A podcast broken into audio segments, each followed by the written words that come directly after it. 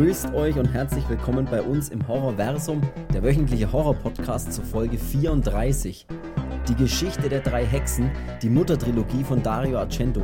Wir starten heute den ersten Teil der insgesamt dreiteiligen Podcast-Reihe und reden über die drei Mütter, Mother Suspiriorum, Mother Tenebrarum und Mother Lacrimarum. Es hat alles seinen Anfang mit dem Meisterwerk von 1977, Suspiria. Viel Spaß bei der ersten Folge der Podcast-Reihe und bei Folge 34. So, ich bin der Chris und ich begrüße wie immer meinen werten Mitpodcaster Cedric. Call me blaue Iris. okay, okay, sehr gut, ja. Ich, ich, ich wusste gar nicht, ich, ich wollte einfach nicht mit einem Witz einsteigen, weil mir die Folge zu ernst ist. Aber ich finde gut, dass du das gleich ein bisschen auflockerst. Finde ich gut, dass du es ins Lächerliche ziehst. Ja, finde ich gut, dass du es gleich, dass du gleich wieder lustig drüber machst. Ist ein wichtiger Punkt, die blaue Iris. Können so, wir gleich mal. Keinen Spaß mehr machen. Ey, blaue Iris ist ein wichtiger Punkt, können wir gleich drüber reden. Besser wie blaues auch, hä? Absolut, absolutely. So, ähm, ja, starten wir doch gleich hier rein. Wir haben uns jetzt nämlich gedacht, wir machen jetzt mal, ähm, wir starten jetzt mal mit einem Podcast für die Muttertrilogie, also die drei Teile, die äh, Argentos Muttertrilogie genannt wird, eben Suspiria und der nächste wäre dann Horror Infernal und der dritte wäre dann Mother of Tears. Und wir würden das eben auf drei Folgen ausdehnen, war der Plan. Und starten heute mit dem ersten, eben Suspiria. Also nicht mit seinem ersten Film, sondern mit dem ersten dieser Muttertrilogie wir können vielleicht gleich mal vorab mal wieder sagen, auch wenn es viele vielleicht schon einmal hören können, aber es gibt ja immer wieder Leute, die vielleicht neu dazukommen und es soll natürlich jeder äh, ja, die gleiche Chance haben, haben, das klingt irgendwie doof, aber wissen, worum es so ein bisschen geht. Wer jetzt keine Ahnung von Dario Argento hat, der überhaupt ist, kein, der ist hier raus. Der hat, der, der weiß, weiß ich nicht, was der hier verloren hat, aber nee, Quatsch. Wir haben schon Folgen drüber gemacht, auch über Argento-Filme. Ich weiß leider nicht die Folgennummer genau, welche das jetzt war, aber da haben wir mal über äh, was haben wir da geredet? Die Brad, glaube ich sogar, Buffalo Rosso von Tenebre auch schon, genau. Und da reden wir auch natürlich noch mehr über den Regisseur selbst und was er so für Filme gemacht hat. Da werden wir jetzt heute nicht mehr so drauf eingehen, weil wir uns heute nur oder hauptsächlich auf Suspiria so ein bisschen, äh, ja, versteifen wollen, um es mal so zu sagen. Ja, bei uns sind die Ideen für Filme ausgegangen und dann haben wir gedacht, hey, ja. den drei Teile, den können wir mal strecken. Ja, genau, dann müssen wir mal, genau, dann können wir ein bisschen. Nee, ist wirklich so. ja, ey, alles klar, der schläft schon wieder. Ähm, nee, aber wir wollen ja auch den ganzen Sachen gerecht werden. Außerdem, ich brauche irgendwas, wo ich hier in Ruhe einpennen kann. Ja, du brauchst irgendwas, du brauchst ein bisschen Schlaf, oder? Eine ja, aber wo man auf jeden Fall, wo man hier auf jeden Fall nicht einschläft, ist bei Suspiria. Das sage ich doch schon mal gleich.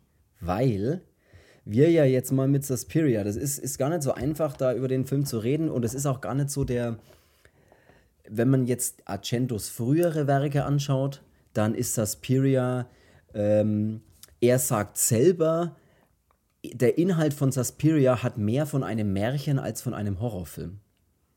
Und das kann man tatsächlich so sagen. Also er, er driftet da in dieses Surreale ab, eben weil wir sprechen ja dann auch von, von Hexen, da geht es ja auch um eine Hexe.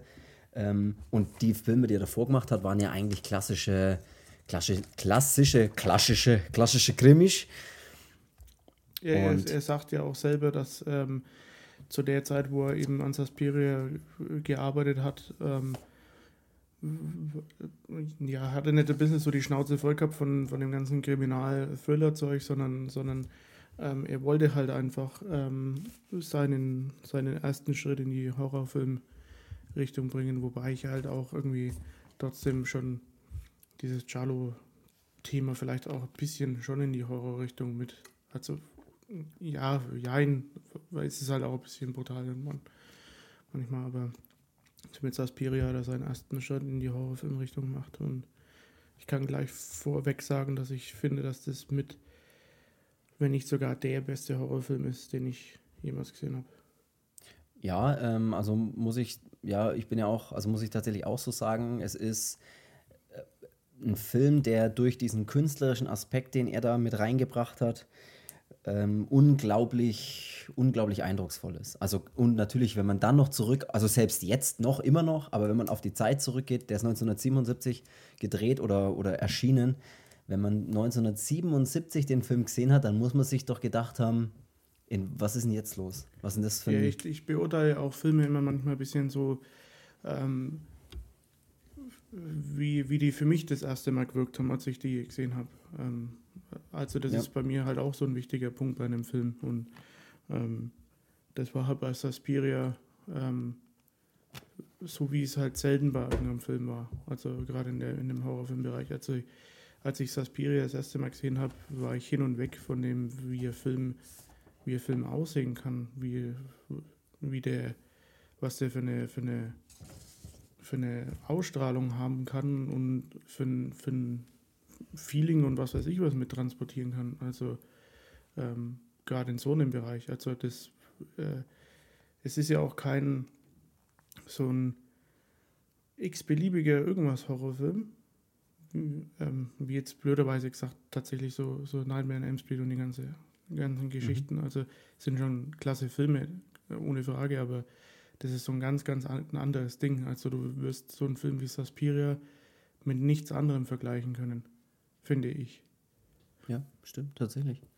Also, ja, du hast ja auf die Farben oder auf die, auf die Art und Weise, wie der Film gemacht ist, ja schon mal kurz jetzt gerade angesprochen. Ähm, wir sprechen da vor allem auch nicht nur, wie die Szenen, wie das gedreht ist, also wie diese Szenen dargestellt sind, sondern auch mit und die Ausleuchtung ist halt auch ganz speziell bei dem Film und auch bei späteren oder ja, auch, auch bei den Nachfolgern dann zum Beispiel oder bei dem zweiten, äh, bei dem zweiten Teil der Motortrilogie. Diese Ausleuchtung ist, dann wurde auch irgendwie so typisch für ihn und ist mit diesem extremen Lichtern, diesen, diesem Rot ausgeleuchtet, Grün, äh, Blau ausgeleuchteten Lichtern. Ich, die erste Szene alleine schon in dem, in, dem, in dem Auto, in dem Taxi, wo sie sitzt und so, wie, wie das farblich aussieht.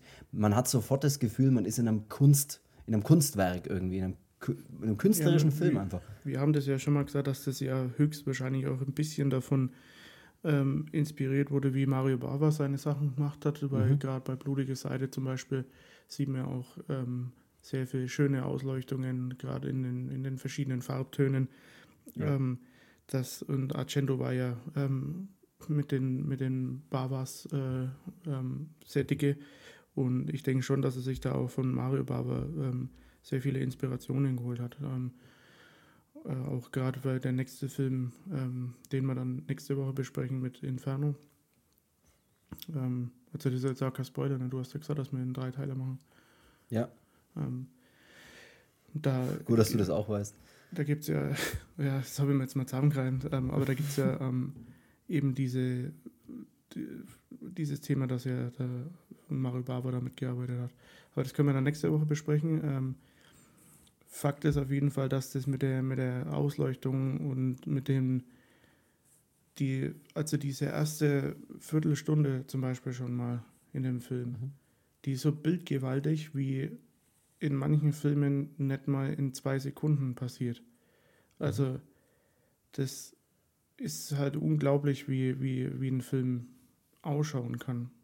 Und es ist der Ja. Argento, der hat so eine, so eine Ära gehabt. Ähm, klar hat es dann mit, mit späteren Werken natürlich nachgelassen. Also finde ich jetzt dann auch schon bei so Opera zu, zu diesen Zeiten ähm, ist schon trotzdem noch sehr geil, ähm, ohne Frage. Aber so solche Filme wie, wie jetzt so, so Suspiria oder, oder Tenebre und Profondo Rosso und ähm, was weiß ich was, das sind so, da hat er mal gezeigt, was der eigentlich auf dem Kasten hat. Ne? Und Absolut. das ist halt, ähm, der hat halt noch mehr äh, coole Filme gemacht und natürlich gab es auch so, äh, es gab noch andere Leute, wie jetzt zum Beispiel Fuji und sowas, die auch wahnsinnig gute Filme gemacht haben, aber bei Argento ist das immer so ein, ja, das ist immer so ein, so ein, das steht für sich alleine irgendwie so, wie halt die Fulci-Filme auch für sich alleine stehen, aber beim Argento ist es irgendwie so, ja, Suspiria ist ein ganz eigenes, da- als wären wir mal kurz in so einer Traumwelt irgendwie. Und man hat auch, finde ich, das Gefühl, dass, also jetzt auch gerade bei Suspiria, weil ich den jetzt ja nochmal kürzlich eben so nochmal total frisch gesehen habe, dass jede Szene, die dort irgendwie gespielt wird, durchdacht ist. Also es, du hast, ich habe nie das Gefühl, es ist irgend, es, es passiert irgendwas, weil, ne, weil Zeit gefüllt werden soll oder weil irgendwas irgendwas vorangetriebene Geschichte ja, das, oder so. Das fängt ja schon mal, schon mal an. Also ich habe mir, ähm, ich bin jetzt so ein, so ein Typ, ich schaue wenig Bonusmaterial irgendwie an, keine Ahnung warum, aber mhm. ist halt so. Ähm, aber bei diesen, ich habe ja dieses Suspiria Lederbuch da von 84, was ich ziemlich geil mhm. finde, immer diese Auflagen. Ähm, und da ist dann so ein, so ein Interview, mit dem Argento eben dabei. Und da geht es dann schon mal los, dass er äh, in, dem, in dem Film dann auch ähm, davon erzählt, dass er immer so eine, so eine ähm, Shooting-List, nennt er das, ähm, stellt er immer auf vom, vom Dreh halt quasi, wie in welcher Reihenfolge was, was gedreht wird und was gefilmt wird. Und von denen äh, in dem Interview heißt, zwischen 1200 und 1300 Shots in dem Film ist keine doppelt. Uiuiui. Also das sagt er bis auf eine Ausnahme von einer Szene, aber das ist so eine, so eine ganz stinkeinfache, wahrscheinlich so ein Augenblick nur mal. Aber ansonsten hat er da halt auch Wert drauf gelegt, dass es bei, musst du mal vorstellen, also 1200 bis 1300 Shots, das ist eine Hausnummer halt, ne? Und ja. ähm, da, wenn der keine doppelt haben wollte, also für den ist wahrscheinlich dann auch keine doppelt haben wollen, dass die ähm, Kamera einen Zentimeter weiter nach links ist dann schon wahrscheinlich auch anders, aber so verrückt wie er auch war beim Filmmachen, kann ich mir das dann schon vorstellen. Aber das ist schon krass. Oder ähm, auch diese, die, zum Beispiel, ich komme ja gleich auf die Szene, ähm, da kommen mit dem, mit dem Platz da in München, wo der Blinde mhm. ja. ähm, über, den, Szene, ja. über den Platz da geht. Ähm, da geht es dann auch in dem Interview mal drum. Und da wird er dann gefragt, ähm, wie halt diese Szene da war und so. Es war extrem halt aufwendig, hat auch äh, über eine Woche gedauert. Und dann erzählt er halt auch von dem Platz, weil der Platz wurde ja zum Beispiel auch von, von den Nazis benutzt. Ja. Ähm, da hatte der Hitler seine, seine Reden auch geschwungen und ähm, das war für den Argento auch so ein großes Thema, weil auf dem Platz, ähm, der soll ja in dem Film, stellt er ja so, ein, so das Böse dar. Und der war halt auch in Wirklichkeit so das Böse, weil da war halt diese Geburtsstätte von dieser Nazi-Ideologie und ähm, ja. das wollte halt der Argento dann auch damit einfangen und auch, dass der den Blinden aus einer bestimmten Richtung kommen lässt, und zwar aus, dem, aus der Richtung von dem Hofbauhaus, wo der Hitler dann eben seinen, seinen ähm, Putsch äh, da gestartet hat, ähm, ist halt so keine Ahnung, wer denkt darüber nach, wenn man den Film ja. sieht. So, aber er hat sich halt Gedanken darum gemacht. Und ich meine, das ist, da ist er nicht der einzige Regisseur, das ist schon klar, aber wenn man dann sowas halt auch noch sieht zu dem Film halt, wo man, ähm, es geht jetzt explizit um den Film und ähm, nee, das ist schon, das ist schon, schon krass eigentlich, weil es ist nicht einfach nur so, ich schaue mir jetzt mal hier, keine Ahnung, wie lange das dauert, ähm, 90 Minuten, keine Ahnung. Ähm, das ist auch nicht den Film an und mir ist dann, äh, ist halt so, aber äh, ist schon krass, über was da sich alles Gedanken gemacht wurde. Ja, er macht sich.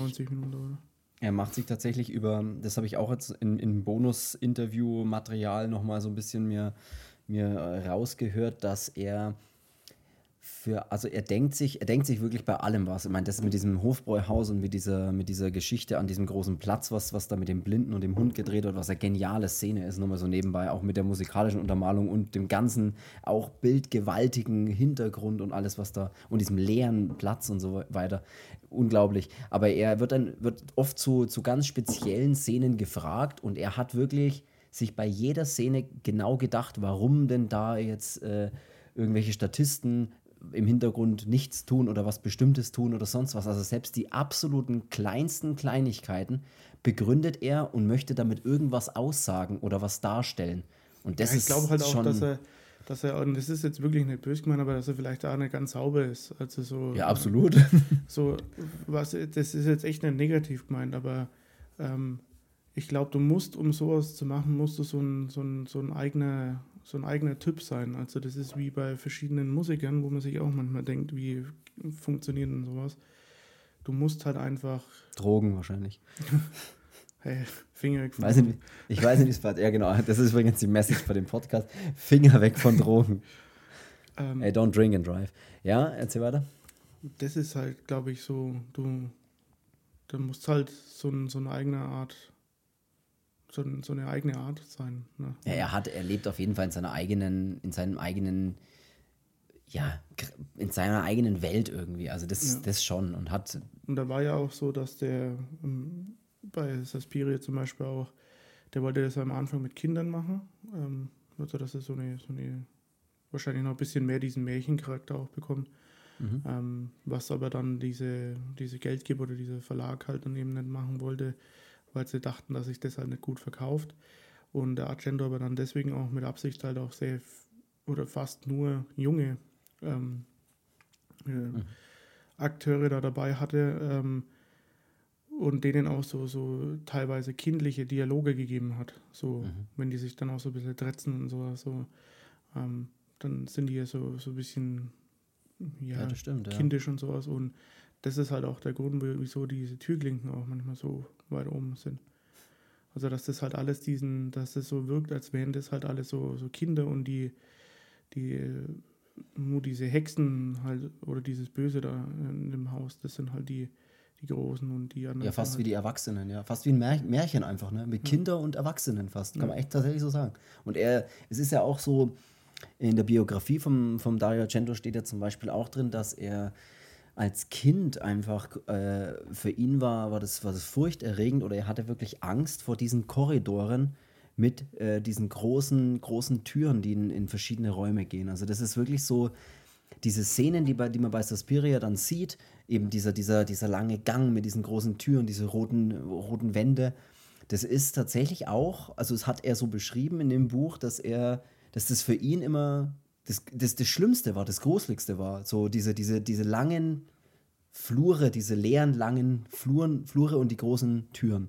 Und das ist nicht- ja, ist genau wie in dem Film. Und du hast es tatsächlich richtig, also das ist ein guter Ansatz, dass sie wirklich als Kinder, als, als Kinder dargestellt sind, obwohl es natürlich erwachsene Menschen sind auch. Äh, aber, aber so, so hat er das halt Ja. umgangen und so war halt für ihn das ähm, sein Kompromiss, weil er wollte das mit Kindern machen, das äh, haben die nicht, wollten die nicht und Ja. so hat er halt dann diesen Kompromiss gefunden und ja, ähm, es ist vielleicht das beste Horrormärchen, was jemals gedreht wurde, würde ich mal sagen.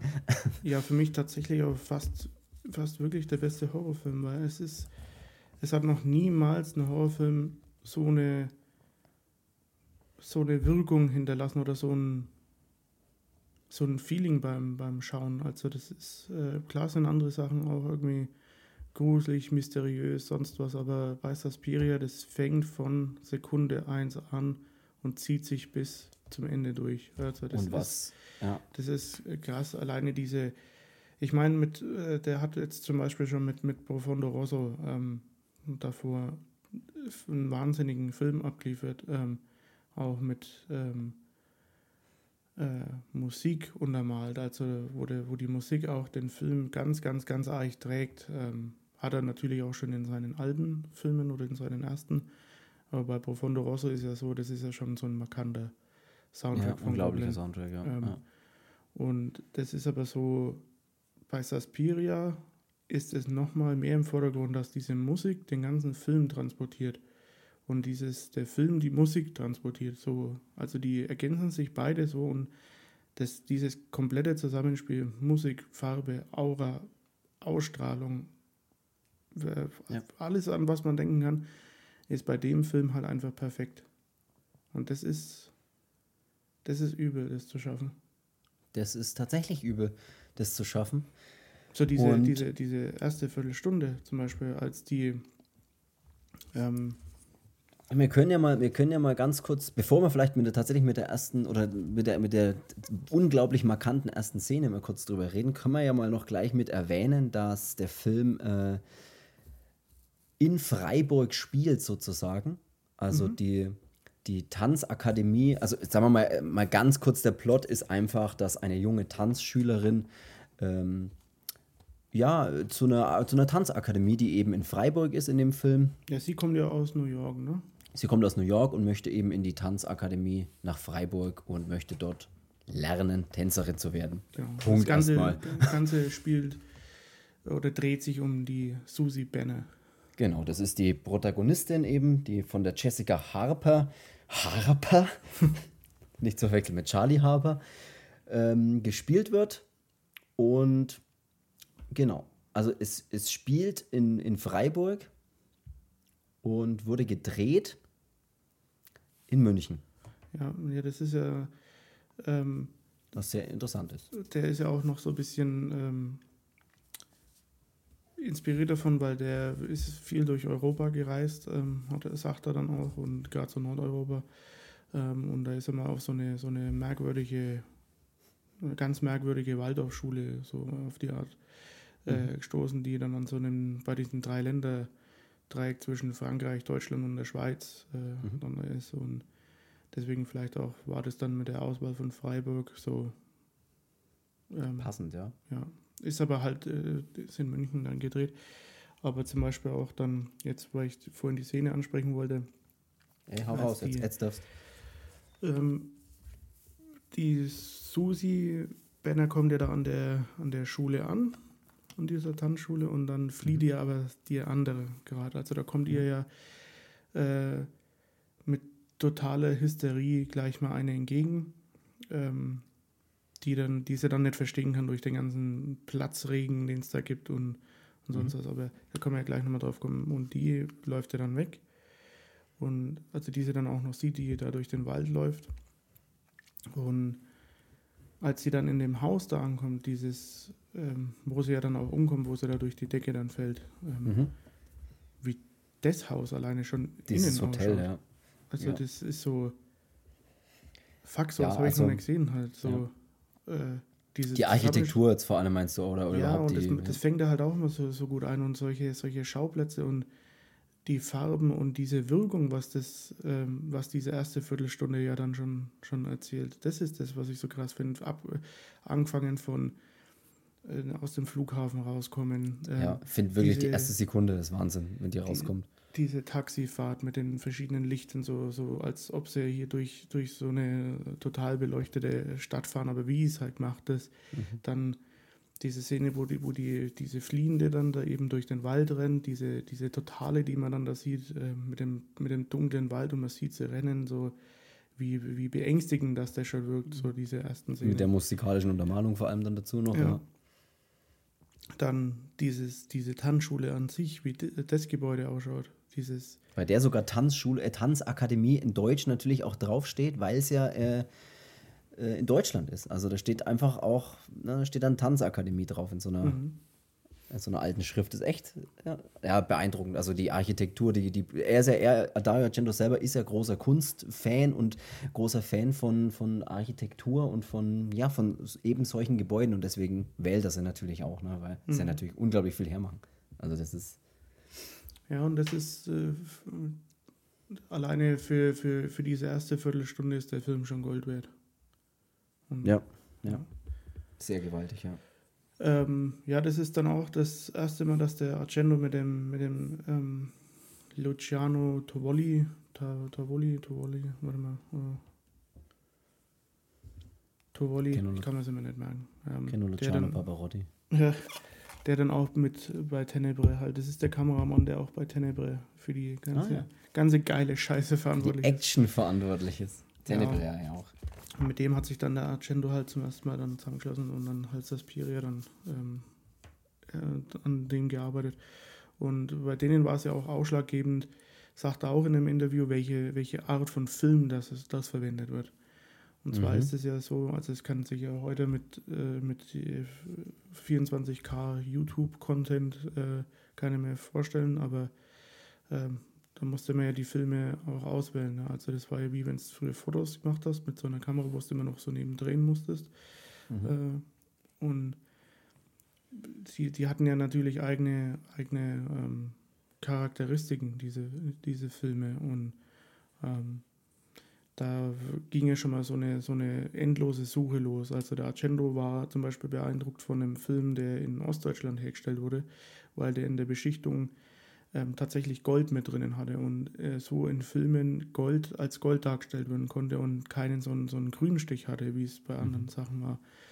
Ähm, dafür waren dann aber die anderen Farben nicht gut genug. Ähm, dann äh, Fuji-Film aus, äh, aus Japan bei denen war das Rot in Ordnung, aber alle anderen Farben so nicht. Und dann sind sie eben auf so ein, so ein äh, Labor dann noch in Amerika gestoßen, die dann eben so, so einen Kodak-Film äh, gemacht haben, äh, der so eine relativ dicke Beschichtung hatte und dadurch so ein bisschen so dreidimensional äh, wirkt und für den haben sie sich dann am Ende entschieden. Also das kann man sich halt, äh, was ich halt nur sagen will, ist, man kann sich das so gar nicht vorstellen, was da für eine Vorarbeit einfach geleistet werden muss. Abgesehen von, ja. von dem Schreiben, was bei dem Drehbuch ja sowieso völlig verrückt ist, aber ähm, klar mussten es andere Filmemacher auch machen. Das ist schon, das ist mir schon auch bewusst, aber ähm, das muss man ja auch berücksichtigen bei solchen, bei solchen Geschichten. Ne? Nicht immer nur so, ähm, ja, wie schaut er für mich aus oder sonst was, sondern auch mal dieses, ähm, bei solchen Werken halt einfach auch mal diesen, diesen Hintergrund da oder diesen, dieses ganze Zeug mit beachten. Ich glaube auch, dass er wirklich, oder ich glaube es nicht nur, man, man, man hört das ja auch in Interviews, dass er perfektionistisch war. Also er wirklich, er wollte Dinge genau so haben, wie er sie sich eben vorgestellt hat. Und ich glaube auch, dass der als Regisseur jetzt an einem Set, boah, ich glaube auch echt gar nicht ohne ist, ne? Weil ich glaube, der ist, ist wahrscheinlich sehr ja, temperamentvoll bei den Szenen, die er so drehen will, wie er sie halt haben will. Und da muss halt alles passen und muss halt alles stimmen und ich glaube, dass das auch echt nicht einfach ist. Und ja, ich kann mir vorstellen, dass, da, dass es lang dauert, dass man ihm dann gerecht wird mit dem richtigen Film und mit dem richtigen Look, weil er ja im Kopf hat, wie das aussehen muss. Er weiß ja, ich will das so und so haben und so und so muss das sein. Und mhm zu der Zeit, wir müssen auch immer wieder sagen, auch wenn, auch wenn das auch schon keiner mehr hören kann, aber die Zeit, in der das passiert ist, ich meine, das kannst du in der heutigen Zeit, gibt es diese Probleme sozusagen gar nicht mehr, weil du könntest ja alles digital bearbeiten, wie du es möchtest, aber das ging ja damals einfach nicht. Das ist ja, du musst dich ja wirklich dann entscheiden, wie du den Look des Films, wie du schon sagst. Deswegen bin ich auch äh, jetzt einfach mal, so wie ich es jetzt nochmal in dieser 84 Entertainment äh, aufgebesserten Variante, in äh, Blu-ray-Qualität da, wenn du das nochmal siehst, wenn du diesen Film nochmal in aufgebessert siehst, das ist ja, ist ja eigentlich unglaublich, dass man den Film nochmal sehen kann in, ja, der, der, in der besten Variante sozusagen. Ja, ja, die haben ja auch da so ein, so ein Restaurations- ähm, Special mit drauf, ähm, ja, quasi genau. so eine Repar äh, Reportage über, über diese Restauration, ähm, dass das ja auch mehrere Schritte durchlaufen musste. Genauso haben sie es ja mit mit auch Dawn Torture Duckling gemacht. Ähm, ja. Genau, das ist schon. Wo du immer so schöne Unterschiede siehst zwischen, zwischen, ja, zwischen verschiedenen Qualitäten von, von Deutschland und Italien, switchen sie immer so vom Bild hin und her und dann eben auch diese, dieses HD-Master von 84 Entertainment. Und dann siehst du, ja, siehst du schon, wie, wie du natürlich nochmal mehr, noch mal mehr rausholst aus diesem Ganzen. Ich meine, das sah damals unglaublich aus, aber es sieht sogar noch einen Tick unglaublicher aus, wenn die Qualität natürlich noch besser ja, ist. Ja, so ein, so ein, so ein, ich bin jetzt nicht so einer, ich brauche jetzt einen Film nicht unbedingt äh, in, der, in der was weiß ich was besten Qualität, ähm, weil ich äh, ja noch mit VHS auch aufgewachsen bin, aber ähm, äh, bei Suspiria ist es natürlich dann schon nochmal ein Brett, das in 4K zu sehen, ne, tatsächlich. Also, Absolut, ja. Das, ich meine, wir reden jetzt hier nicht von, von irgendeinem äh, Zeug wie Mandalorian, was halt dann äh, hier extrem ausschaut, wenn es umso besser das ist, sondern halt einfach von Suspiria, den aus dem nochmal so sowas rauszuholen. Also in dieser restaur restaurierten ähm, Special 4K-Fassung sieht er halt auch gar nicht aus, als wäre er von 77. Ja, ja. Und das, also das ist ein Film, der altert irgendwie auch nicht. Also ja, 77 ist er doch echt einfach Krass, wie alt das der ist. Ne? Das ist jetzt mittlerweile schon, schon 45 Jahre her. Ja, Fast, ich, ich wollte es nicht ausrechnen. Weil ich glaube 45. Ich habe auch keine Ahnung. Ich bin, bin auch alles, schreibt, was, über, alles, was über 10 ist. Schreibt es in die Kommentare, wenn ihr die Antwort wisst. Ey, von 1 bis 10, da bin ich sicher, alles andere, keine Ahnung. Ja, das, ähm, ja aber das war mit dem, mit dem Film und jetzt, äh, ja, äh, sagen wir mal genug geschwärmt, glaube ich. Ne? Ähm, ach nee, einen coolen Fact habe ich noch, ähm, was er auch in dem Interview sagt. Also ich, äh, ich gebe euch hier jetzt einfach das Interview zum Besten. Hau raus. Die, Auf Italienisch bitte aber auch. Äh, Quattro Formaggi, äh, keine Ahnung, das ist ja. alles, was ich kann. Äh, scusi, äh, sie. Die alte Frau. Signora Bella, ciao. Ja. Äh, die alte die Frau, alte Frau. Die, die, diese Oberhexe spielt. Ich meine, das ist jetzt nicht ja. Spoilern, wenn wir über Hexen sprechen, aber das haben wir ja schon. Ähm, die ist keine Schauspielerin, ne? Okay. Also diese ganz, ganz, ganz, ganz alte Hexe ist keine Schauspielerin, sondern eine äh, Frau aus einem Altersheim in Rom. Mhm. Und zwar wollte die da Argento, weil Make-up und eine Frau so ausschauen zu lassen, als wäre sie alt, ist nicht genug, sondern er wollte mit seinen Worten eine verdammt alte Frau. Und haben sie die genommen, weil die noch aus einer anderen Ära stammt. Aus, aus einem anderen Zeitalter. Ja, so, so sagt das dann wirklich und traditionsgemäß sind ja Hexen immer sehr alt, sagt er. Mhm. Und deswegen haben sie halt die dann genommen, weil die musste wirklich verdammt alt aussehen. Wahnsinn.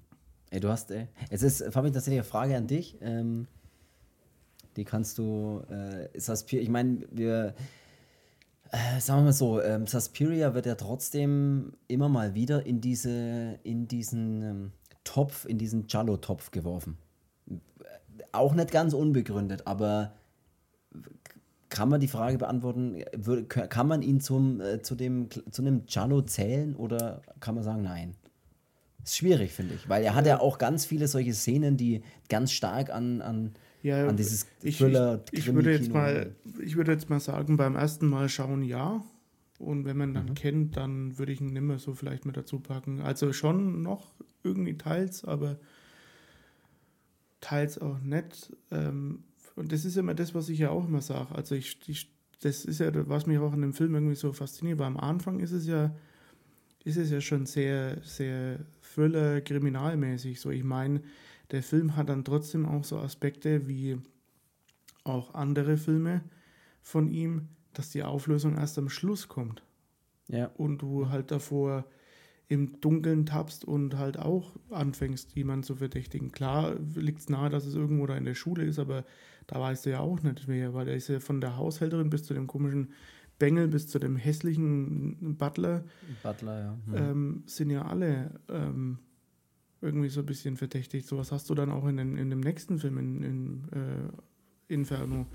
Das Ja. ist ja auch so, weißt ja, weißt ja nicht, was die Sache ist. Und ähm, ja, Er ist halt für einen klassischen, für den klassischen Cello ist er halt zu surreal, würde ich sagen. Oder surreal kann man auch nicht sagen, weil das ja, kann da, ja ist auch, er, da, hat er den, da- da hat er den Horroraspekt zu viel und also zu magisch. Ja, Ja. das ist irgendwie, ich weiß, ich, keine Ahnung, da, das würde ich jetzt auch den, vielleicht den Charlo-Experten da draußen überlassen. Ich weiß auch gar nicht, ob in dem, in dem Nachschlagwerk, was ich da habe, ob er damit aufgeführt ist. Ich glaube aber schon. Ich glaube auch, dass er, dass er immer mal wieder, eben, ich sage ja, er taucht ja trotzdem immer wieder mit da auf, obwohl man ihn eigentlich nicht in diesen, nicht so richtig da reinschieben kann, weil der steht ja schon sehr für sich. Also es ist, ja, Aber es ist trotzdem auf der einen Seite, ja, es ist irgendwie so in die Richtung, aber auch irgendwie nett. Also das Ja. ist so ein, ich glaube, das bleibt für immer so ein Phänomen. So, ja. es ist einfach. Ist er, ich meine, äh, apropos Phänomen, mit Phenomena ist es ja tatsächlich auch eigentlich so, ne? starke Überleitung. ist er, ist er auch so. Es ist zwar Ja. schon, da ist es dann eher umgedreht, ne? Äh, Das ist schon eher so ein, so ein mehr in diese Kriminalrichtung, hat aber dann auch andere Aspekte mit drinnen. Er ist ja auch im Interview gefragt worden, äh, auf dem Bonusmaterial jetzt von Suspiria, ähm, wo er sich denn wohler fühlt. In welchem Genre? In dem Horrorfilm-Genre, so wie er bei, wo er bei Suspiria zum Beispiel reinrutscht? Oder ob er sich dann doch eher in dem klassischen Thriller-Kriminal-Giallo-Film äh, wohler fühlt. Und er antwortet tatsächlich da äh, einfach damit, dass er sagt, für ihn ist, er fühlt sich überall gleich wohl sozusagen. Es spielt jetzt für ihn keine Rolle. Er kann jetzt nicht sagen, was er lieber hat oder was ihm. Er macht halt was, wie er sich vorstellt und äh, dann ist das für ihn so okay. Und ich glaube, das ist auch genau das sind wir bei Suspiria. Wir sind, wir sind bei, den, bei, diesen, bei dieser Hochzeit äh, von diesem klassischen Giallo-Kino und rutschen aber, und das nimmt er mit. Das, also da nimmt er einen Teil davon mit, aber packt halt noch mehr, ja, noch mehr anderes mit rein und rutscht dann halt dadurch ein bisschen weg, aber er nimmt es, glaube ich, mit. Also es ist echt eine Mischung. Ich würde ich würd einfach mit Jein antworten. Mhm, ja. Das ist schwierig, ist echt schwierig. Er wurde ja auch mal gefragt in dem Interview, äh, was sein, auf welchen Film das er verzichten oder welchen Film er jetzt nicht mehr drehen würde, sozusagen, oder was halt sein, sein meist gehasster Film, oder ich weiß gar nicht, wie es ausgedrückt ist. Und da antwortet er tatsächlich nicht drauf, weil er einfach nur sagt, das war alles, er hat alles mit, mit dem gleichen Herzblut gedreht und gemacht zu der Zeit, als er den Film gemacht hat. und er würde jetzt nie einen streichen wollen oder sowas. Und auch mhm. bei der, der Gegenfrage dann, was, was denn sein Lieblingswerk von ihm selbst ist, auch da antwortet er dann auch eher mit so, das kann er auch nicht sagen. Natürlich gibt es Werke von ihm, die, die auch kommerziell natürlich größeren Erfolg hatten, wie jetzt zum Beispiel Suspiria oder Profondo Rosso. Ähm, aber er sagt trotzdem, äh, das, das, er, macht alles mit dem gleichen Herzblut und mit der gleichen Leidenschaft. Und das ist sehr diplomatische Antwort, aber wollte jetzt auch nochmal ja. Noch raushauen. Ja, ähm, ja, jetzt gehen wir dann nochmal, also jetzt können wir mal über den Film dann selber sprechen. Ähm, mhm. Also den, in dem Film, wie schon, wie schon gesagt, wie schon gesagt, geht es um die Susie Bannon. Äh, Banyan, ja. Das ist eine ähm, aus New York kommende Tanzschülerin und die ähm, hat eine Einladung bekommen an diese Tanzschule in Freiburg, um da eben eine Balletttänzer-Ausbildung weiterzuführen, zu machen, wie auch immer. Mhm. Genau. Und die Schule wird geführt von den Hexen. Mhm. So kann man es eigentlich. Mhm. Kann man es eigentlich sagen, ne? Kann man es eigentlich schon so sagen, ja. Genau. Ja, und im Prinzip ähm, spielt sich der Film nahezu halt in, in, diese, in dieser Schule dann da auch ab. Akademie, ja. Mhm. Ähm, sie versucht ja dann mit ihrer, mit ihrer Freundin da, die, ähm, die, die sie dann da in der Schule hat, auch so ein bisschen dem, dem Ganzen nachzugehen, nachdem sie dann auch herausfinden, dass jeden Abend zum Beispiel die, die ganzen, dieses ganze Lehrpersonal ähm, zu einer bestimmten Uhrzeit äh, tiefer in das Gebäude reingehen und ähm, Nachdem sie davor eigentlich, eigentlich dachten, dass sie das, die, das Gebäude immer verlassen, mhm. dass praktisch alle Lehrerinnen oder halt einfach alle von dem Staff, sage ich jetzt mal, äh, praktisch das, das eher verlassen das Haus, aber die Susie Bannon, die kommt dann äh, relativ schnell drauf und hört ein bisschen genauer zu und stellt dann fest, dass sie das Gebäude nie verlassen, sondern dass sie tiefer in das Gebäude reingehen. Und auch da, das schwebt immer so ein bisschen dieses kleine Mysterium mit. Das macht er auch ganz toll äh, praktisch oder, oder das bringt er ganz, ganz gut rüber, finde ich, dieses Mysterium. Ja. Auch wenn sie dann die Schritte zählen zum Beispiel, finde ich super geil. Um zu wissen, wo eben die Lehrerinnen hingehen, hören sie zu, weil, die, weil das Gebäude natürlich sehr hellhörig ist oder, oder diese Schuhe mit Absätzen natürlich dementsprechend, dementsprechend klackern. Und dann hört man natürlich jeden Schritt schön deutlich. Und dann zählen sie auch die Schritte, um zu hören, wann das nächste Mal wieder eine Tür aufgeht. Und zählen ja. dann wieder die Schritte, um wieder zu hören, wann eine Tür aufgeht. Um das Ganze dann so ja, herauszufinden, wo die denn hinlaufen eigentlich und durch welche Türen die gehen und wo die dann am Ende rauskommen. Ja. Und das, das, ist sehr geil gemacht. Das Ganze ja. wird ja am Anfang dann noch ein bisschen so ins Rollen gebracht, weil die, diese Schülerin, die am Anfang abhaut äh, oder aus dieser Schule da rausstürmt, ähm, mhm. die schreit ja noch irgendwas, was aber die Susi dann nicht verstehen kann, was aber dann später in dem Film ja auch geklärt wird. Und ähm, die kommt und ja am Anfang. Und jetzt können wir hier ein ganz kurzes Mysterium machen, weil wenn man das das erste Mal sieht, man, man, man, man, man checkt es ja nicht. Man checkt ja auch nicht, was die für Worte sagt. Und du, und wenn man aber dann, wenn man dann das, wenn man das zweite Mal sieht, man kennt ja die Auflösung schon, dann achtet man ja viel mehr auf bestimmte Sachen. Jetzt wäre die Frage, wer, wer jetzt diesen Podcast gerade anhört, der könnte jetzt die Auflösung wissen, wenn er zugehört hätte und sich gemerkt hätte, wie du dich selbst am Anfang des Podcasts angekündigt hast. Weißt du, was ich meine? Ja. Aber das weiß man jetzt nicht mehr wahrscheinlich. Also, jetzt denkt man so, was hat der am Anfang, wie hat er sich selber genannt? Man weiß es einfach nicht mehr. So. Und jetzt kannst du weiter erzählen. Oh, wie wir hier eine kleine Suspiria Podcast äh, Game draus machen. The Game. Ja, und die, ähm, was dann eben am Anfang abhaut, die kommt ja dann auch um.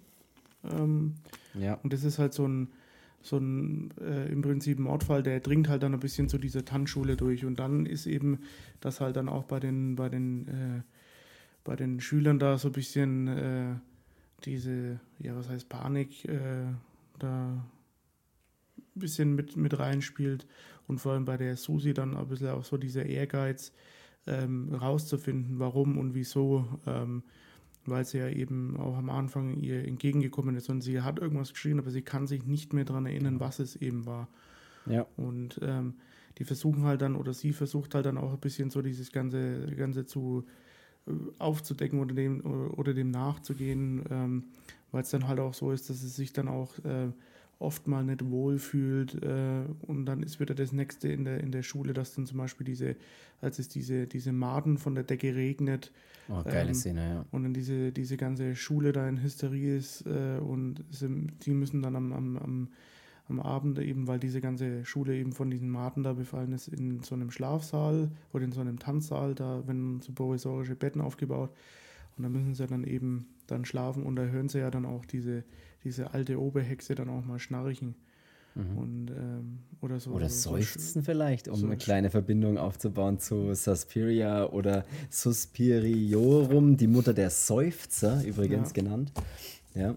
Ja, und das, und das hören sie dann da eben und da geht halt dieses ganze, ganze Mysterium da, das spielt sich halt alles ein bisschen da, da drum und ja. Und ist auch sehr künstlerisch, also auch da ähm, sehr, äh, dieser, dieser Schlafsaal, dieses rot ausgeleuchtete, diese Bettlaken, die da hängen, das ist alles so, dieses, ich weiß nicht, das hat alles so, es hat fast, fast einen Theater-Flair. Weißt du, was ich meine? So, mhm. auch, auch oft das Spielen oder auch der erste Mord, der passiert, der wird ja, der ist ja fast theatermäßig gespielt. Weil so, ja, andere würde vielleicht sagen, übertrieben gespielt oder sowas. Ich meine, früher war es jetzt schauspielerisch, kurz mal zurückspulen, früher war es schauspielerisch ja eh alles ein bisschen größer, ein bisschen lauter, ne? so weil es ja vom Theater kam. Und das ist, ist ja oft in den 70er-Filmen ja manchmal auch so, dass man, ja, dass die Schauspieler ein bisschen over the top sind oder so, kann man sagen. Und da ist es auch manchmal so, aber eher aus dem einen Grund, wie du es vorhin schon gesagt hast, dass dieses Kindliche rauskommt, wenn sie eben so ein bisschen miteinander kaspern und dass die sehr kindisch wirken. Und auf der anderen Seite dann auch eben, dass es sehr, ja, sehr The theatermäßig ist jetzt übertrieben, aber ich glaube, du weißt ein bisschen, was ich meine. Also du, so ja. die, die, die, Morde, so wie, diese, wie sie auch inszeniert sind, ist oft, man könnte praktisch auf dem Film Stopp drücken und könnte ein Foto machen und es könnte auch ein Gemälde sein. Weißt du, was ich meine? Ja. So, so fühlt sich das manchmal an, finde ich. Es ist ja dann auch so, ähm, die Susi ist ja zusammen, wie heißt es ihr vorhin? Sarah, glaube ich, ne? Oder Sarah? Ähm, Sarah, glaube ich, ja. ja. Ähm, die kommen ja dem Ganzen so ein bisschen mehr auf die Spur, weil sie ja wissen, es liegt ja irgendwie an denen, äh, die da, die, an dem Personal, die da in der Schule sind. Und die wollen ja das auch ein bisschen, gerade nachdem sie dann auch äh, merken, ähm, dass sie eben im Gebäude bleiben und es eigentlich nicht verlassen und sowas, dann wollen sie das ja natürlich dann auch ein bisschen mehr ergründen. Und ähm, bei der Sarah ist es ja dann so, die erfährt ein bisschen zu viel, als dass er ja wissen sollte. Und ähm, bei ihr gibt es ja dann auch die, diese Szene, wo sie dann mal auf der Flucht ist, eben vor denen. Mhm. Mit dem Rasiermesser durch die Tür Oh ja, das ist auch eine sehr geile Szene. In den Stacheldraht ja. fallen oder in diesen oh, Draht. In diese, oh. das ist ja, glaube ich, kein Stacheldraht, aber es ist ja eigentlich nur ein, ein Draht, also, aber aus dem sie dann halt nicht rauskommt. Ne? So. Ja, das schneidet ja trotzdem nur ein. So. Das ja, sind so große, so große Draht, Draht wie, wie, nennt man das? So große ja, Drahtspiralen oder so, so riesige, wo sie in so, so halt eine, so Grube eine, fällt fast. Ja. So, eine, so eine geniale Szene. Also alleine das, wie, wie dieses Rasiermesser versucht, die, diese Tür aufzumachen ja. Ähm, das ist so, so mit, mit Spannung geladen und sie stürzt dann da in den, in den, in diesen, in dieses Draht. In diese Grube, Gestrüpp. wobei selbst, selbst zuvor noch, als diese in diesem grün ausgeleuchteten Raum das Rasiermesser versucht, so diese, diese Tür zu öffnen und sie dann durch dieses kleine Fenster, das auch so geil angeleuchtet oder, oder aus dem Fenster rausgeleuchtet wird, und sie dann selbst so mit ein paar so Koffern und Dingen, die sie findet, sich so einen Turm baut, um da raus zu, zu klettern. Also alleine die ganze Szene, wie die halt auch einfach dargestellt ist. ist ja. und, und dann, dann, eben in diese Grube fällt, ja. Und dann fällt sie da rein in, in, in dieses Drahtgestrüpp und kommt dann immer raus und dann ja, kommt was. Und schneidet kommen, sich überall. Kommen muss. Also am Ende taucht dann noch eine Hand mit dem Rasiermesser auf und bringt es zu Ende. Ja. Und da hat es dann schon sehr diesen, diesen klassischen, klassischen Effekt. Ja, aber also, da weiß man halt immer noch nicht so genau, was ist denn da Sache und ja. Ähm, ja. Ja, ja es, ähm, ist, es ist wirklich. Ach ja, ey, was soll ich sagen bei dem Film? Es ist. Stimmt, mhm. dieser Rasiermesserangriff, das ist wirklich geil. Diese Ausleuchtung, die dann immer die einzelnen Räume haben, das ist so geil gemacht. Auch wo mal das Licht ausgeht äh, wo, wo, wo so ein extremer Close-up auf, die, auf diese Deckenbirne ist, auf diese Deckenlampe. Mhm. Und dann geht, äh, du, du, du denkst ja schon, jetzt muss ja irgendwas, irgendwas passieren in dem, in dem Film und dann geht das Licht aus und dann ist das Licht, also ist das Bild, das Bild schwarz und danach ist es so in so einem Grün ausgeleuchtet alles. Oh, das sieht einfach, das ist sowas fürs Auge. Ja, und die, die Susi holt sich ja dann noch ähm, Rat bei ähm, dem Doktor oder was er da ist, Ja. der dann gespielt wird vom Udo Kier. Also den kennen wahrscheinlich die meisten aus, ähm, aus Iron Sky. ähm, Aus, äh, und der erzählt ihr dann eben von den, von den Müttern. Ähm, genau. Halt, es ist dann auch noch eine Szene, dass der, dass diese, ähm, das ist nämlich auch noch so eine wichtige Schlüsselszene. Es gibt ja in dieser Tanzschule gibt so einen blinden Pianisten, der Mhm. da eben immer die Musik gibt, wenn die halt trainieren oder einen Unterricht haben. Und der hat dann so einen Blindenhund dabei und der Blindenhund, der reagiert dann schon oft auch ganz, ganz übel auf dieses Personal, obwohl es eigentlich ein total ruhiger Hund ist ja. reagiert er immer irgendwie aggressiv auf diese, auf das, auf das Personal, weil er halt auch merkt, dass halt mit denen was nicht stimmt. Ähm, und der, diese, die kommen halt dann einmal in so Streitigkeiten mit dem, mit dem Pianisten und er sagt dann eben auch, ähm, dass er, dass er die Schnauze voll hat davon ähm, und er geht ähm, und droht dann halt eben noch damit, dass er ja weiß, was hier vor sich geht. ja, das ist, ah, ich liebe auch diese Szene, Und das liebe ich ist auch, dann ihn so eben- anschreit und er sie so anschreit. Ja, und das ist dann eben ähm, das, was dann eben auf diese Szene auf dem Platz zurückführt, was wir vorhin da besprochen hatten oder angesprochen hatten, ähm, als dann der, der äh, blinde Pianist mit seinem, mit seinem blinden Hund in dieser Totalen da über diesen Platz läuft, wie grandios dass das ausschaut. Und dann fliegt ihr immer was die ganze Zeit hin und her und die Stimmung wird auf einmal so, so merkwürdig skurril auch und er bellt halt auch, der Hund bellt halt die ganze Zeit mit seinen roten Augen, bellt immer irgendwo hin, aber man sieht in der Totalen halt, dass, dass das ein riesen, riesiger Platz ist, der komplett menschenleer ist. ja, Oh, das ist, Und- ist wirklich, das Böse dann halt da völlig um ihn rum ist, also die, diese Hexen und ähm, ja, die bringen dann auch letzten Endes den Hund dazu, ihn selber anzufallen und der springt ihn halt dann an die Kehle und beißt zu und ja, Wahnsinn, Wahnsinn. Ja. dadurch kommt halt dann er um ähm, und ja, dadurch äh, geht halt dann die Susi da auch weiterhin oder er gründet es weiterhin und geht dann eben zu diesem Doktor und er erzählt ihr dann halt ähm, von diesen ähm, drei Müttern, die es da gibt und dass sich eben Ja. eine in Freiburg niedergelassen hat. Ja. Die Helena Marcos, was das ja früher, wie sie dann genannt wird, die Hexe früher, ne? Ja, das ist, äh, also diese Szene, muss ich jetzt tatsächlich auch noch mal kurz was dazu sagen, diese Szene mit dem Hund, äh, mit diesem blinden Pianisten und dem Hund auf diesem Platz ist wirklich unglaublich. Die Musik, die Atmosphäre, die da, die da erzeugt wird, auch wenn er dann, wenn der Hund bellt und bellt in alle möglichen Richtungen und er ruft, ist, wer ist da? Und, und also was da für Ja, eine Stimmung dieses, erzeugt dieses, wird. Dieses, dieses Gehusche, was dann da immer vorbeigeht, so, Oh. dass, dass, man so, so den Anschein hat, dass es immer vorbeifliegt. Dieses, dieses Böse und dann dieses uh, und Oh, das dieses ist wirklich. Geschrei und was weiß ich was, das ist schon, ist schon krass eigentlich. Es ist echt unglaublich, ja. Ja, stimmt, sie ist ja dann auf dieser Parkbank noch und, und informiert sich dann über, über Hexen tatsächlich, ja, und über, über, das, über die ganze, über die ganze, ja, dieses ganze Thema mit Hexen und dann spricht sie auch mit diesem älteren Mann, der dann noch kommt und der sagt ihr dann noch, äh, sie soll ein altes Sprichwort irgendwie besagt und dann spr- äh, sagt ein italienisches Sprichwort und übersetzt es dann selbst mit Magie ist überall, überall auf der Welt. Das soll man nie vergessen. Und ja, es ist.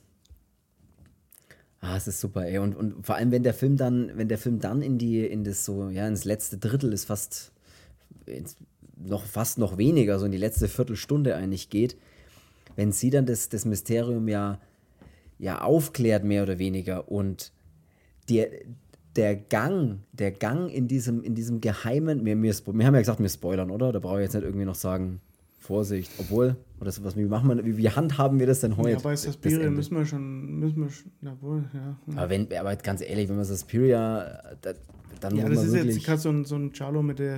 Ich meine, man weiß, dass es halt um Hexen geht. Ne? Das ist, also liegt es ja. auch nahe, dass halt eine Hexe dann. Ja, also hier an der Stelle nochmal ganz kurz Spoilerwarnung. Wenn, was, wenn ihr jetzt wirklich nicht wissen wollt, wie das Ende von dem Film ist oder, oder was jetzt dann passiert, Dann hört die jetzt genau zu. Dann hört jetzt ganz genau hin. Dann machen wir ein bisschen lauter.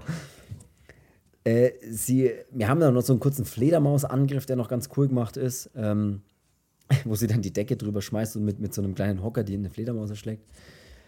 Ähm, aber im Prinzip läuft dann alles drauf raus, dass sie Susi dann anfängt, ähm, nochmal diese Schritte zu zählen, wie ich es vorhin schon mal kurz äh, erwähnt habe, und äh, dann eben wissen will, wo die denn hingehen. Ja, und, und, sie, sie versucht ja auch mit aller Kraft, sich nochmal zu konzentrieren, was denn die eine am Anfang ja, gesagt hat, als er aus der, aus der Schule Ey. rausstürmt. Und, Und das ist halt auch immer so geil ja. dargestellt, ne? so wenn man dann sie wieder so, so sieht, wie sie nachdenkt und dann hörst du nochmal diesen, diesen extremen Regen und wie sie Siehst, rauskommt ja. und wie das immer wieder hintereinander dann dargestellt wird, das ist schon, das ist schon geil halt, bis es dann, und, äh, und was sagt sie denn dann? Sag, ey, sag's uns allen, sag's uns allen da draußen. ähm, es ist die Iris, es ist die blaue Iris. Hör drauf. Das, genau das ruft nämlich die äh, Schülerin, die rausrennt am Anfang des Films. Und das kann sie nicht richtig, oder da kann sie sich eben nicht mehr dran erinnern. Und es ist die blaue Iris, ruft sie. Sie kennt das Geheimnis, ich kenne das Geheimnis, es ist die blaue Iris. So. Und da geht es um einen Raum, den, Den- in der Schule den jeder kennt, weil das da ist die Direktorin von der Schule drinnen, das ist ihr Büro und das Büro ist eben so ähm, kunstvoll gestrichen oder bemalt mit lauter Pflanzen halt eben. Und es ist so ein, so ein bunter äh, oder so ein farbenfroher blauer Raum. Tapete ist schrecklich. Ja, ja.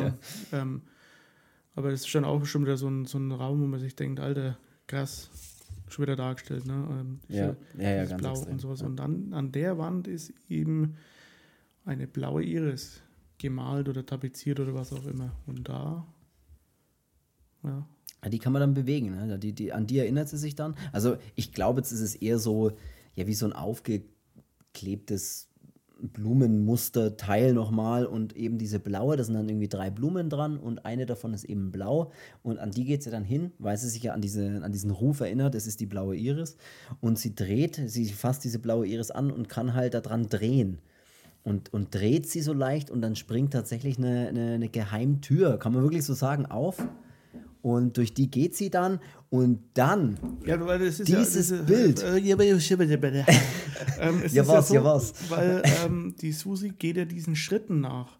Ja, aber das in, ist- ich aber weiß. In, aber in dem Raum ist es ja, ist ja dann, da ist ja dann Ende, das ist Ende Schluss, da Gelände. geht's nicht weiter und dann fragt sie, was ist denn dann los? Ja. Wo Ja, und dann macht da sie- hingehen? Und dann hat sie die Idee, dass sie an der blauen Iris dreht. Und dann hat sie dran gedreht und sie geht, und jetzt, jetzt, jetzt, jetzt passt mal wirklich alle auf, das muss ich jetzt schon. Sie geht ja dann durch die Tür und dieses springe jetzt Bild. auf diesen Baum hier und dann zeige ich euch mal was, ihr Wichser. genau. Aber kannst du dich, wenn sie dann durch diesen Gang geht, wie dieser Gang aussieht, die Tapete und die Ausleuchtung, wenn, wenn du sie von hinten leicht siehst und du siehst den Aber Gang, der, der so schwarz, schwarz-golden mit ähm, Deutlich, dass man ausspricht. Es ist wirklich Wahnsinn. Und ihr Haar ist so golden angeleuchtet vom Licht. Wirklich, das ist so kunstvoll dargestellt und sie läuft durch diesen Gang, auf dem auch ähm, an der Tapete praktisch, also die ist so schwarz und hat so goldene Ornamente oder, oder Muster oder Blumen, ich weiß es gerade nicht mehr drauf. Und es stehen aber auch immer, ja, so typische lateinische Begriffe, typische lateinische Begriffe, als würde ich einen lateinischen Begriff kennen. Zum Beispiel Crando da, das, Stoff. Keine Ahnung, ich kenne keine das? Das ist, das ist also, das ist jetzt eine Fantasiesprache. Ja, das klang auch eher wie Russisch und als wie eine Wodka-Marke. ja, ich weiß es nicht. Halt, weißt du, diese.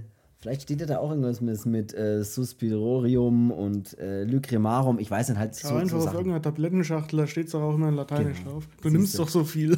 Ja, ich, was er für Gerüchte raushauen. Ich nehme überhaupt nichts. Nee, ich nehme keine. Bist jetzt immer nur abhängig davon. Ich nehme, ich nehme keine Tabletten, die was, die, die was bringen. Hast du deinem Auf Schwäche jeden zu Fall. Aspirin schon zugegeben? Nein. Nein, habe ich nicht. Diclofenac, das ist doch bestimmt so. Das ist doch Ey, das. guter Entzündungshemmer. das, muss, das muss doch lateinisch sein, oder? Schreibt in die. Kommentare, Ja, von was ihr abhängig seid. Ja, schrei ja genau. Age. Schreibt in unsere Kommentare, wo, in welche Kommentare auch immer, ich weiß es nicht. Und wenn wir schon dabei sind bei Kommentaren, dann wäre es auch noch richtig cool, wenn ihr diesen Podcast, wo auch immer ihr den gerade hört, ob das bei Apple Music ist, ob das bei Spotify ist oder ob das In bei Amazon Music ist. Kacken.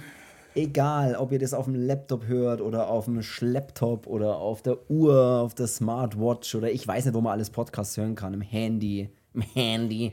Auf jeden Fall. Wenn ihr Bock habt, bewertet gerne den Podcast, wo das geht. Ich weiß nicht, wo es überall geht, aber wo es geht, bewertet ihn. Das wäre cool. Erzählt euren äh, Freunden, Familien äh, davon und ähm, das wäre schön. Das ist eigentlich alles, was ich noch sage. Und schaut bei uns bei? Instagram vorbei. Hey Leute, das wäre schön. Das wäre sehr schön. Und schaut bei Instagram bei uns vorbei, Horrorversum Podcast. Da äh, könnt ihr ja mal, da könnt ihr was in die Kommentare schreiben. Gut, zurück zum Thema. Ähm, nee, wirklich, ich bin beeindruckt. Ich war wirklich, man ist ja wirklich beeindruckt von dem Film die ganze Zeit. Einfach nur von, was er mit dem Bild zeigt. Wie er es zeigt, wie er es darstellt. Aber gerade diese letzten zehn Minuten, finde ich, sind unglaublich. Auch wenn sie in den Raum läuft, in dem dann der Pfau steht, zum Beispiel. Ja. Äh, auch das, aber im Prinzip läuft sie ja dann in diesen, in diesen, in diesen Geheimgang, diesen wunderschön gestalteten, ausgeleuchteten äh, Flur und kommt dann in einem Flur an, bei dem eben das ganze Personal, oder erstmal noch nicht das ganze Personal, aber diese, diese zwei, was sind denn das eigentlich für welche, die da, diese alte Frau, die da auch auf dem Stuhl mal sitzt und so, wenn sie das erste Mal durch diesen großen Gang Das läuft. ist so ein bisschen der Sidekick von den Hexen. Ja, so eine Haushälterin irgendwie auch, wirkt die so, ne? Die so ein bisschen, genau, auch so, ja, du mit deinem Sidekick immer, ey. So, Ich bin äh, abhängig ist- vom Sidekick. Ist doch ein Hexen-Sidekick, oder? Auf jeden Fall, ähm, ich weiß gar nicht, worauf ich raus will, weil ich so Surround, wenn ich begeistert so von der Seite reinspreche. Ja. Was? Ich wollte irgendwie Sounds im Hintergrund machen. Auf jeden Fall, äh, lass, lass uns jetzt hier mal durch, durch, durchpauken noch gar. Ähm, oh, Wahnsinn. Ey, er macht's, er macht's im Hintergrund. Die, ähm, die Beleuchtung, die ist. Ich, Ja, la, komm, lass du- uns kurz wirken. Lass Du, uns, du erzählst jetzt dazu in einer, Okay. in einer angemessenen Stimme, Okay. was das Okay. Ist. Und sie trifft dann, sie kommt dann in dem Gang an, der auch wieder bildgewaltig wirkt und muss sich dann aber, muss aber dann aufpassen, dass sie nicht entdeckt wird und schleicht sich dann im Prinzip leise an diesen Sidekick, an dieser Haushälterin vorbei, an diesem Hauswirtschaftsraum fast schon und schleicht sie dann vorbei und sieht dann tatsächlich, wie diese Hexen oder diese ganzen Lehrerinnen und alle äh, praktisch auf einem Haufen in einem Raum sitzen und sich unterhalten. Und sie unterhalten sich ja auch, die Amerikanerin weiß zu viel, sie muss weg oder sie muss sterben, glaube ich, sagen sie sogar. Und das ist auch unglaublich. Jetzt kann ich mich fast nicht mehr konzentrieren. Genau. Das ist tatsächlich wunderschön gemacht und das Ende vom Lied ist, sie wird dann, sie wird dann entdeckt. Äh, warte mal, das Ende, das Ende vom Lied ist, äh, oder? Die, ich, wirklich, also wer diesen Soundtrack noch nicht Das gehört ist das hat, Ende vom Lied. Ich habe vorgespult. ja gut, ich gut. Ja, gut, Danke für diesen musikalischen äh, äh, Beitrag. Ähm, Mehr kann ich nicht, mehr habe ich nicht auf dem Kasten. ist alles gut, ist alles gut. Aber wie gesagt, also dieses gut. Ende, sie wird ja dann, sie wird ja dann entdeckt und ähm, muss, versteckt sich dann noch kurz und äh, flieht dann mehr oder, oder nee, sie sieht dann erst diese, diese, diese, diese Leiche mit den, äh, mit den Nadeln im Auge, oder? Ist es dann, das kommt dann als erstes. Ja, sie, Ich glaube, ja. Sie, sie steht vor dem Raum und, und hört halt zu, was die dann sagen. Genau. Und versteckt sich ja dann auch, weg. ähm, weil er doch dann auch diese, diese hässliche Butler, der Ach geht ja, dann- diese, diese, ja. Der kommt doch dann. Und vor dem versteckt sie sich ja dann auch und geht dann halt quasi in ein anderes Zimmer rein. Aber in dem Zimmer ist eigentlich diese Ober, Oberhexe. Die dann auch da wieder diese komischen Geräusche macht. Oberflächlicher Zöcker. die dann auch da diese Geräusche macht. Oh Gott, mit Frauentausch-Insidern, jetzt wird's heftig. Äh, sie macht ja dort auch dann diese komischen Geräusche wieder. Also erstmal auch dieser Raum mit diesem Pfau, der ja gerne auch mal als Cover für Suspiria genommen wird. Bei verschiedenen Editionen habe ich das schon so gesehen. Und sie äh, sieht dann da tatsächlich oder hört dann auch wieder dieses Seufzen, Schnarchen, dieses, dieses diese komischen, ich weiß nicht, ich kann es nicht besser, diese Hexengeräusche. ja. Die, man, die sie ja auch mal in diesem Tanzsaal, wenn sie dann praktisch in diesem Tanzsaal schlafen müssen, da hören sie ja diese Geräusche auch. Und da fangen sie auch das erste Mal an, über diese, diese alte Frau zu reden. Ja, und da drin ist dann im Prinzip so das Finale, ne, kann man sagen. Er hört ja dann dasselbe Geräusch und sieht es aber dann auch, dass halt dann hinter so einem, so einem ganz dünnen Vorhang äh, liegt anscheinend jemand. Ähm, da sieht so diese Silhouette davon, dass jemand liegt. Ja. Und dann, dann sie sich spricht eine diese- ein. Ja. Ach so, ja, ja, stimmt, ja, die spricht ja dann mit ihr. Oh, das ist so geil. Diese, alleine die Stimme, wie das klingt, wie dann diese Hexe. mit ihr in so ungefähr einem solchen Sprachton spricht und sagt solche Sachen. Ich muss jetzt aufhören. Ich, ich, Nikolai, sie spricht. Okay. Sie spricht dann, dann spricht die Hexe. Das ist. Ach, das ist, ich, das ist schade, schade, dass es jetzt, jetzt, jetzt erst lustig wird in der Folge, aber. Ja, der, auch der ist beim nächsten Insider dabei. Beim nächsten Fragen und Antworten Post, Podcast, Postcast. Postcard. beim nächsten Postcard. Er schreibt es auf die Postkarte und schickt sie zu. Ja, an Horrorversum at. Ach, ich weiß es nicht was. Ja, aber sie spricht dann noch, also diese Hexe spricht dann mit ihr und erklärt ihr noch, dass sie jetzt sterben wird und ähm, ja, dass das äh, jetzt alles kein gutes Ende für sie nehmen wird. Und dann geht da diese Schranktür auf und da kommt dann mit einem, was hatten die dann in der Hand? Auch ein Messer, glaube ich, ne? Wo dann das Blut aus dem Mund läuft und sie dann das Messer. Ach so, ja, das ist ja, das und ist auf ja sie auch die, losgeht. das ist ja auch diese Sarah dann, ne? Genau, das ist ja sie dann, ja. Ja, genau. Die dann noch auf sie losgeht und von der Hexe ge geleitet, würde ich sagen. Ne? Ja, und die Susi schnappt sich dann, weil die, diese Hexe sieht man ja auch, glaube ich, erst gar nicht, ne? Nee, nee, die sieht man erst, wenn sie dann von der, von der Susi praktisch das erste Mal äh, erstochen wird oder sowas. Genau. Dann sieht man ja die Erdolcht. wahre Gestalt Ähm. mit diesen langen Fingernägeln und dieser. Genau, weil die Susi schnappt sich dann von diesem markanten Glaspfau, der dann da steht, eine von diesen Schwanzfedern und ähm, die ja wie, wie Nadeln sind äh, und sticht dann auf die Hexe ein und dann äh, ist quasi diese Hexe auch nicht mehr, nicht mehr unsichtbar, sondern kommt dann auch zum Vorschein und sie hat somit quasi die, die Hexe auch getötet im Prinzip. Ja. Ja. Und dann geht's los, das Inferno.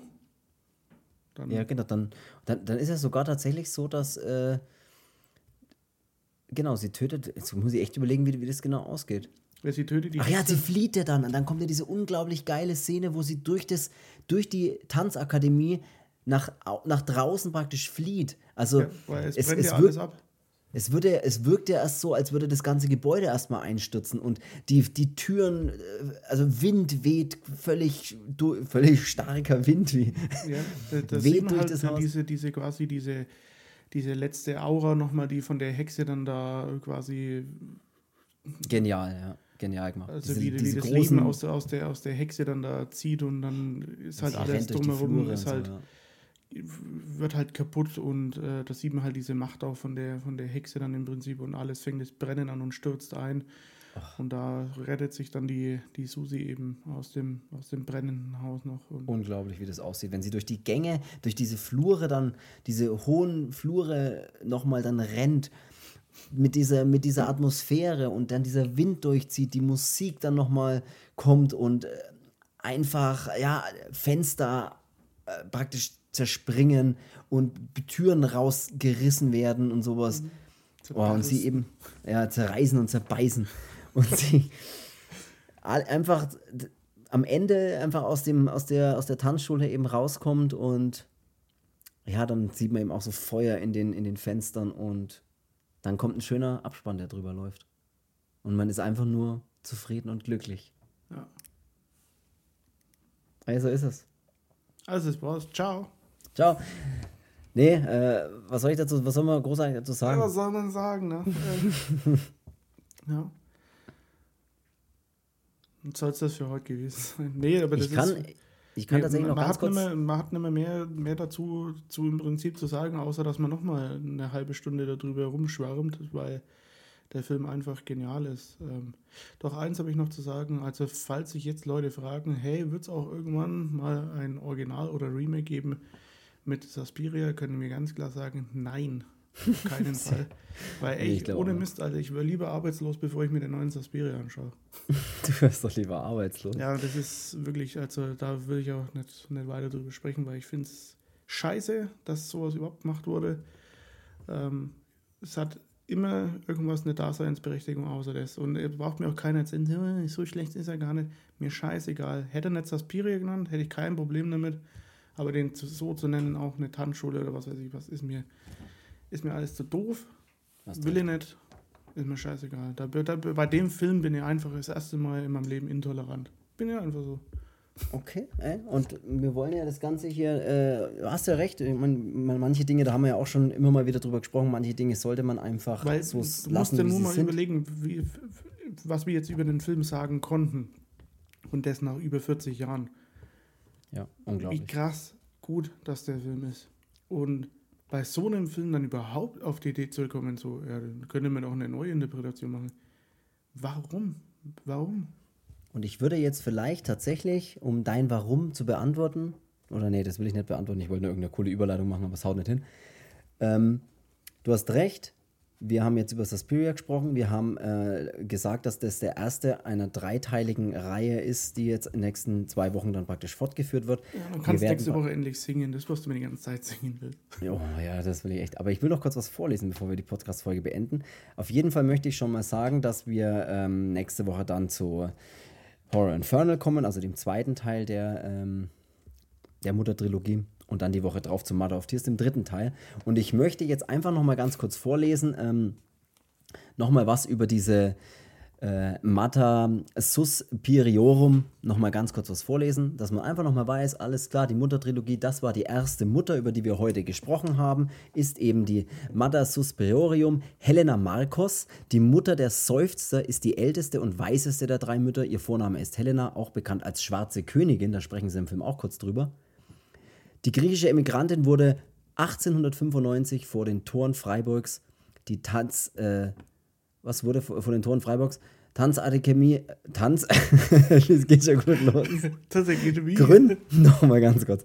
Sie gründete 1895 vor den Toren Freiburgs die Tanzakademie, eine Schule für Tanz und okkulte Wissenschaften. Die Dorfbewohner fürchteten sich vor ihr, da sie ahnten, dass sie eine Hexe war. Um ihre wahre Natur von der Welt zu verbergen, täuschte sie 1905 ihren eigenen Feuertod vor. Die Kontrolle über die Akademie, die zu einer reinen Ballettschule umfunktioniert wurde, ging angeblich an Marcos Nachfolgerin, welche sie in Wahrheit selbst war.